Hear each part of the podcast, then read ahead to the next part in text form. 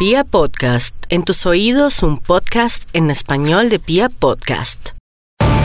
El pasado 13 de marzo, la Organización Mundial de la Salud decretó pandemia mundial como consecuencia de un nuevo virus que aisló a la humanidad en cuestión de meses. Todos los sectores e industrias del planeta pararon en seco para evitar que el COVID-19 cobrara más víctimas. ¿Cómo ha vivido la economía, la política, la cultura y la sociedad en general este reto? ¿Ahora qué? Hola, hola, ¿cómo van? Soy Natalia Ochoa y bienvenidos a un nuevo podcast de Ahora qué. Hoy con un tema muy importante, además de mi de mi personal afecto, que son las comunicaciones, es a lo que me dedico. Entonces, invité a una persona muy especial, para mí una de las personas que más sabe, sabe sobre el tema de reputación empresarial y de comunicación estratégica en Colombia. Ramón Jimeno, bienvenido, gracias por acompañarnos. Natalia, ¿ahora qué? ¿Qué hacemos? ¿Ahora qué? Muchas gracias. bueno, Ramón. Es muy bueno, muy, muy importante que tengas este podcast, que lo estés impulsando y se posicione muy bien. Cuenta con todo mi apoyo. Eh, Ramón es abogado de la Universidad de los Andes, es periodista, analista, consultor de comunicaciones estratégicas y, y política, es guionista y productor de cine y de televisión ha sido asesor de estrategia y consultor político de campañas presidenciales en toda América Latina. Eh, es profesor en la Universidad de los Andes y eh, en el programa de alta gerencia en medios de comunicación y coyuntura política. Y es socio fundador de Jimeno Acevedo y Asociados. Entonces, pues tiene todo el background y todo el conocimiento para poder hablar de esto que queremos hablar hoy, es confinamiento COVID-19 y comunicación estratégica. ¿Cómo lo están haciendo las empresas en temas de comunicación estratégica? Lo que evidenciamos, lo que pareciera ser es que el primer rubro que bajan eh, cuando eh, hay una crisis económica en una empresa y una crisis económica nacional y global en este caso, es eh, las comunicaciones, es la publicidad, es de qué vamos a hablar. Ahí cortan para proteger, digamos que otros rubros. ¿Eso es acertado, Ramón? ¿Eso ¿Eso cómo lo ves? Es, es acertada en la parte de publicidad, porque como la mayoría tiene cerradas las plantas, las fábricas, los puntos de venta, los centros comerciales están cerrados, pues no hay ninguna necesidad ni justificación para hacer publicidad. Entonces, ahí hay un corte radical y absolutamente entendible. No lo es en comunicación estratégica porque está en juego la reputación de las empresas es una crisis absolutamente excepcional, extraordinaria y que pone en juego la reputación y la continuidad de todo el negocio. Entonces las empresas necesitan muy profundamente asesoría eh, y una asesoría eh, permanente porque no pueden hacer eh, una estrategia para dos o tres días. Es un confinamiento de dos, tres, cuatro meses y es una situación atípica en todo el mundo. Y las empresas pueden salir con la marca muy resquebrajada y si no actúan responsablemente frente a lo que la comunidad espera, pues van a tener eh, muchísimos problemas. Entonces, en comunicación estratégica seguimos y estamos trabajando muy fuertemente con todos nuestros clientes, no solo nuestra oficina, sino todas las oficinas. De acuerdo.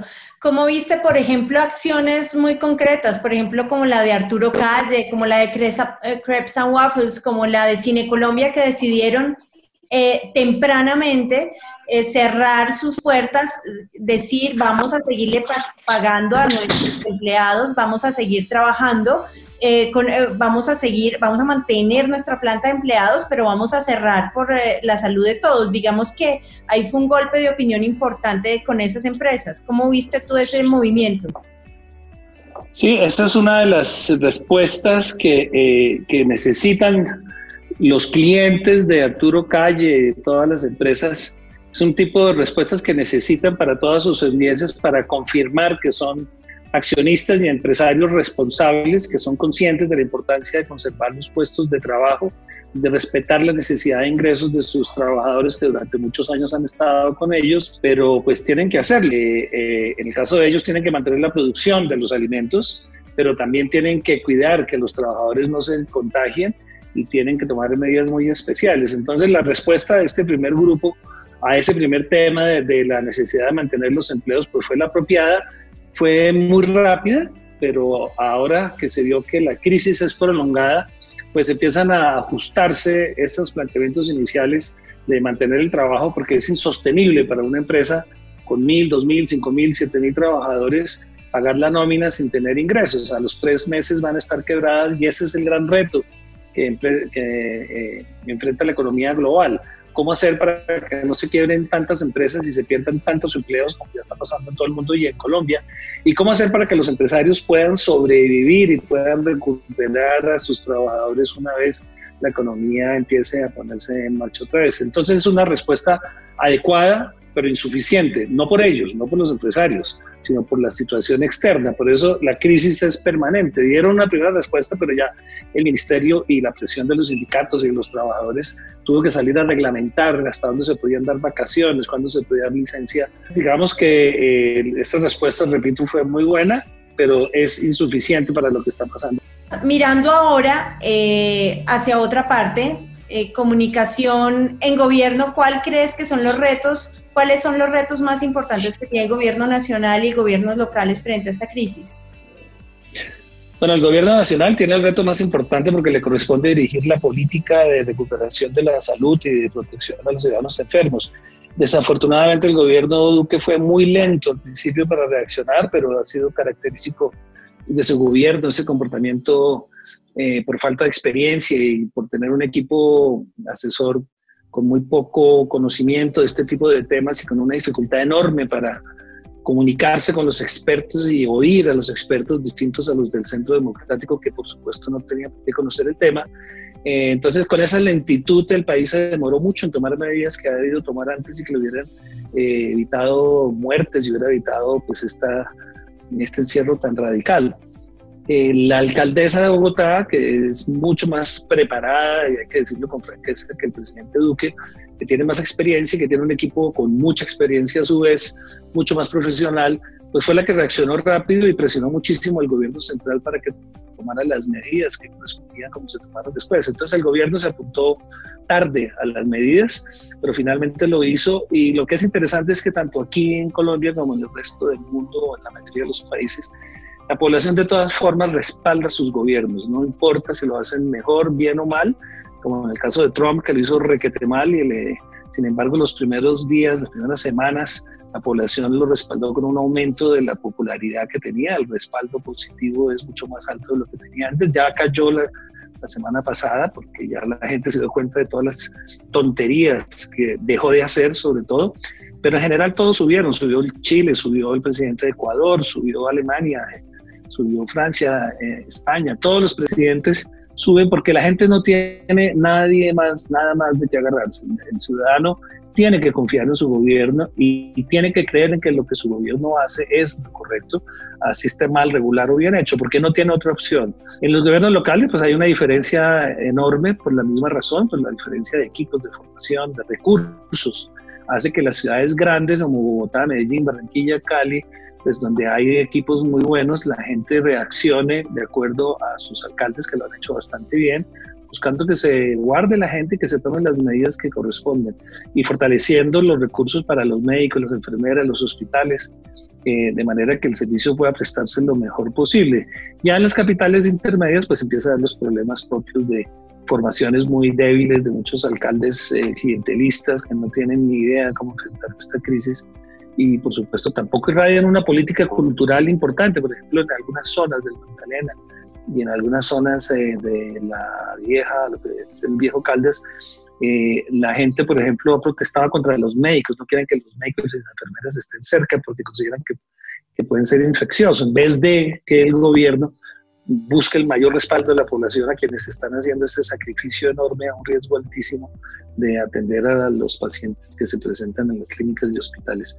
En general el país ha reaccionado relativamente bien, pero yo creo que en la medida en que se empiecen a ver los efectos eh, de las políticas para frenar más rápido la, pandemia, pues el gobierno ganará o perderá. Va a perder mucho en lo económico, porque de nuevo es un tema que hay que analizar siempre ligado a la, a la pandemia porque la gente vive desde la economía y en el caso económico el gobierno colombiano ha sido los peores de América Latina en tomar medidas.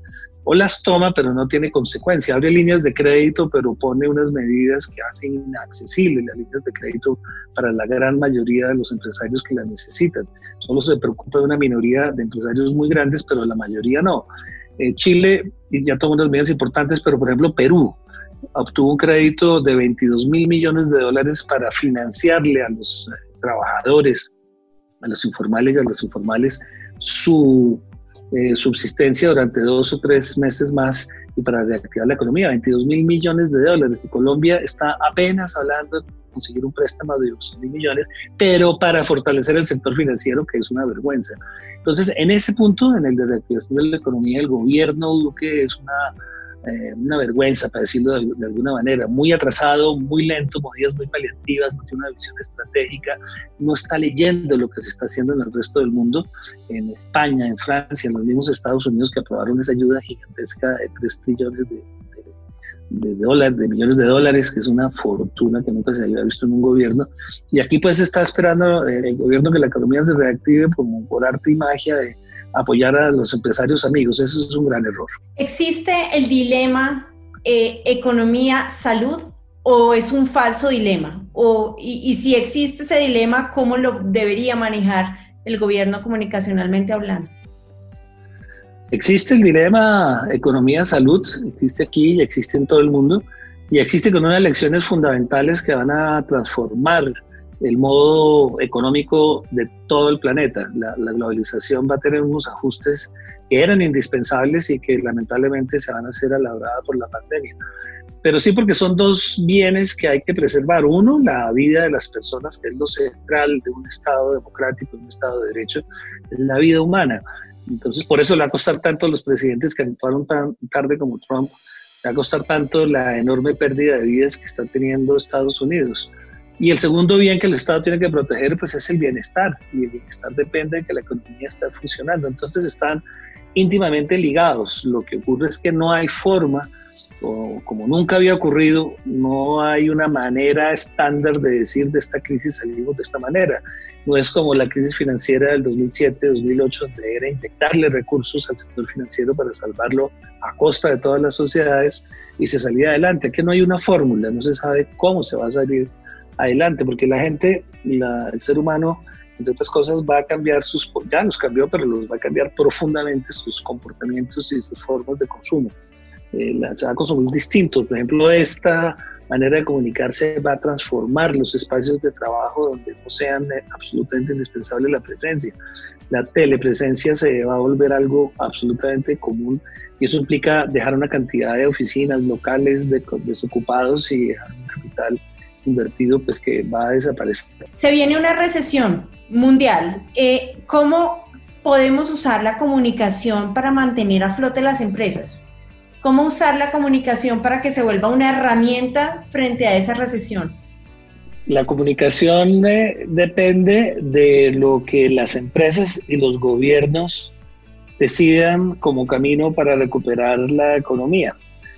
Eh, hoy en día sabemos que es fundamental, va a ser fundamental la comunicación para que la gente se adapte a los nuevos ingresos que va a tener o a la falta de ingresos que va a tener, porque como muy bien dijiste Natalia, la recesión va a ser enorme, entonces uno tiene que ajustarse a esa realidad en la que mucha gente va a perder su empleo, si no lo pierde va a perder una gran parte de su ingreso, porque las em, compañías lo van a perder, o sea, no se va a consumir lo mismo, ni la misma cantidad de carne, ni la misma de leche, ni quesos, ni carros, ni nada.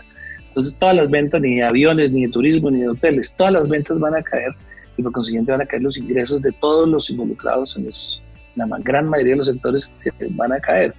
Entonces, del camino que tomen para recuperar lo que es recuperable, el porcentaje es recuperable, pues eh, depende del camino que asuman, la comunicación se integrará a eso. Mucho tiene que ver con lo que hablamos al principio que los trabajadores acepten que las reglas de juego se van a romper, que el gobierno acepte que las empresas no pueden seguir pagando o muy bajos impuestos o muy altos impuestos, que no se puede subsidiar, que el estado de bienestar está cuestionado, no se puede subsidiar porque no va a haber plata y al contrario va a haber una necesidad gigantesca de subsidiar a la gente. Entonces, el camino no es claro, pero la comunicación, las estrategias para que la población entienda el nuevo modo de producción, se someta a los sacrificios que vienen y se desarrollen nuevas fórmulas de solidaridad, pues va a ser fundamental. Porque si no, si la gente no lo entiende, las empresas, los, los uh, trabajadores, los sindicatos, hacen paro porque no están de acuerdo en la disminución del 30 o 40% de la planta de personal o de un 30% de su salario, y hacen paro, pues simplemente ayudan a que las empresas se quiebren. Si el gobierno no es flexible con las uh, obligaciones para fiscales de las empresas o con las obligaciones tributarias, pues también se van a quebrar. Pero al mismo tiempo, si el gobierno no tiene impuestos, pues tampoco va a tener cómo ayudar a la población más pobre y desamparada a salir adelante en estos años o dos años que se estima va a tardarse la recuperación de la, de la economía. En todos los escenarios, comunicar es fundamental, sentarse a decir de frente, con transparencia, cuáles son los valores que está transmitiendo esta empresa para recuperar la economía en todos esos caminos, en cualquiera que asuman, va a ser central la, la comunicación, porque la gente no tiene por qué entender que ese espacio de la nueva economía le cueste un sacrificio mayor al que ya vivió con la pandemia. Eh, ¿qué, ¿qué, enseñanza en términos de reputación le deja esta, esta circunstancia tanto en la comunicación corporativa como en la comunicación eh, a nivel de gobierno? ¿Cuál puede ser la enseñanza? Efectivamente, esta es una época de sembrar reputación eh, para más adelante recoger frutos de otra manera. Hay unas enseñanzas, digamos, la más clara hoy, que todavía no ha pasado la crisis, o sea que no podemos hacer un balance de que, aprendieron las empresas, que aprendimos los consultores. Claro, sí, todo va para largo, tienes razón, sí. Pero hasta ahora estaba en el comienzo. Hasta ahora la, enseñanza clarísima es que las empresas que tenían una reputación alta por su responsabilidad social fundamentalmente y porque su corazón estaba al lado de los valores del ciudadano son las que mejor han reaccionado en su mayoría y las que van a sobrevivir muy probablemente porque tienen el cariño y el respaldo de la gente. Eh, entonces, empresas que teníamos programas de responsabilidad social o responsabilidad corporativa, están muy bien posicionadas para resistir todos los sacrificios que se vienen encima y su reputación, el, capital de reputación que construyeron, pues va a ser fundamental para echar adelante. Hay muchas, o sea, digamos, si tomamos el 100% de las empresas que tenían una alta recuperación, una alta reputación, hay muchas, un 30% fácilmente de las que yo he podido ver en, este, en el país, que han desperdiciado gran parte de reputación y que han cometido errores gigantescos por no comunicar correctamente lo que tienen que hacer, por no comunicar las medidas de seguridad, por no brindarle a tiempo los elementos que necesitan los empleados para mantener su continuidad, los conductores de distribución de alimentos, por poner un ejemplo, o por no comunicarle a las familias de los trabajadores que tenían que seguir en sus labores que ya se habían tomado las medidas de seguridad y a su vez educarlos a ellos. El, empleado, el conductor, el distribuidor tenía que llegar a la casa, cambiarse de ropa, bañarse, desinfectarse, etc. Fallaron en eso muchas empresas. Fallaron en la forma en que le comunicaban a sus eh, proveedores y todos sus, sus eh, grupos de, de interés, sus audiencias, las restricciones que se venían, la demora en pagos, la suspensión de los productos, de la adquisición de productos, se demoraron en eso, pero repito, no, porque fueran torpes, sino porque nadie esperaba que pasara lo que pasó.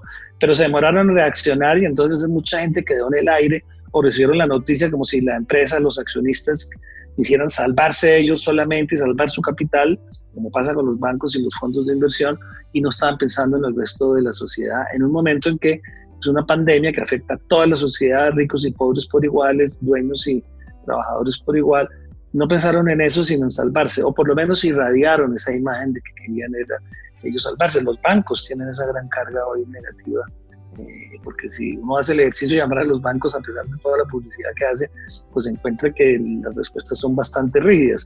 Eso les hace un daño enorme. Las otras lecciones que ah, salen es que el mundo sí tiene que estar preparado para estas pandemias y el mundo sí eh, tiene que tomar unas medidas mucho más radicales los dirigentes globales frente a las necesidades de la sociedad, me refiero a las ecológicas. O sea, sí se demostró que se puede suspender el consumo de petróleo, la producción, se pueden suspender los vehículos en todo el planeta prácticamente y no pasa nada. No pasa nada, quiere decir, no se muere la sociedad por dejar de movilizar los carros. O sea, se, se demostró que se puede cambiar radicalmente el modo de producción para beneficio de toda la comunidad del planeta, de los recursos naturales, de las comunidades más pobres y las más ricas. Y eh, en ese sentido, cuando se acabe la pandemia, eh, seguramente una de las lecciones que habrá es que la, comunidad le va a exigir a las empresas y a los gobiernos que mantengan muchas de las eh, realidades que se vivieron en esta época, que los carros queden limitados a las ciudades, que el petróleo sea limpio. O sea, muchas medidas se le van a exigir al gobierno y van a requerir comunicación muy intensa, porque los empresarios y los dueños de los negocios van a querer volver a la, situación previa a la pandemia. Y eso va a ser imposible, porque el ciudadano se dio cuenta que sí se puede cambiar, que puede vivir con menos plata, que sí hay unos sectores protegidos, en el caso colombiano el sector pues, financiero y algunas grandes industrias, eh, la de los Carlos Sarmiento, la de las cerveceras, las constructoras, que están protegidas por encima del resto de empresas y de ciudadanos. la gente se da cuenta de todo eso y esas son lecciones que hay que asimilar una vez acabe la pandemia, tanto por el lado del ciudadano como el gobierno y las empresas. Pero todavía no tenemos el, el detalle de cuáles son. El, el, mundo va a salir completamente diferente y la comunicación va a ser esencial para construir ese nuevo orden global. ¿Cómo hablarle a esas nuevas audiencias? Porque ahora las audiencias son otras. Todos vamos a tener una perspectiva diferente de la realidad, de cómo son las cosas. Además, por lo que mencionabas, vamos a saber vivir con menos, vamos a entender muchas realidades y cómo, se, cómo está realmente cimentado y estructurada una sociedad como la colombiana, por ejemplo, cómo las empresas le pueden llegar a esa nueva audiencia, digamos que más despierta, más eh, consciente de, de, lo que, de la realidad, de lo que es, de lo verdaderamente importante pueden llegar transformándose ellas internamente, transformando sus patrones de consumo de insumos para lo que producen, de manera que sean más respetuosas con el ambiente y con la misma gente. Eh, si ya es claro que no se necesita tanto plástico, pues efectivamente empezar el día 2 de la pandemia a reducir el consumo de plástico o a eliminarlo o a simplificar los empaques, que es otro producto que genera una gran polución en el mundo, en los mares, en la tierra, en todo. Entonces, simplificar los empaques, volver a empaques más eh, elementales que no obedezcan a la necesidad de vender.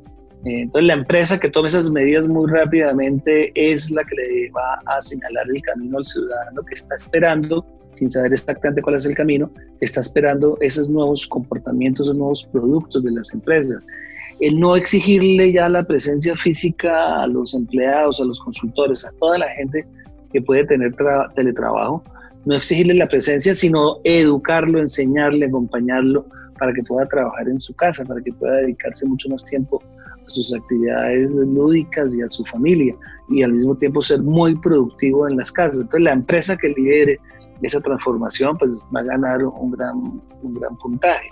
Las empresas que le abran las puertas a los nuevos trabajos a los ciudadanos y no las empresas que traten de mantenerse en el pasado son las que van a ser exitosas y las que le van a mostrar el camino al ciudadano. Y el ciudadano también va a exigir, no vuelvo a consumir a la empresa esta que cerró la producción de quesos para acapararlos y hacer que subieran y después sacarlos. No le vuelvo a comprar nada a esa pinche empresa o no vuelvo a consumir eh, Movistar o Comcel o tal cosa, sencillamente porque no dieron la respuesta que se necesitaba para que no se cayeran las redes cuando uno está usando Zoom.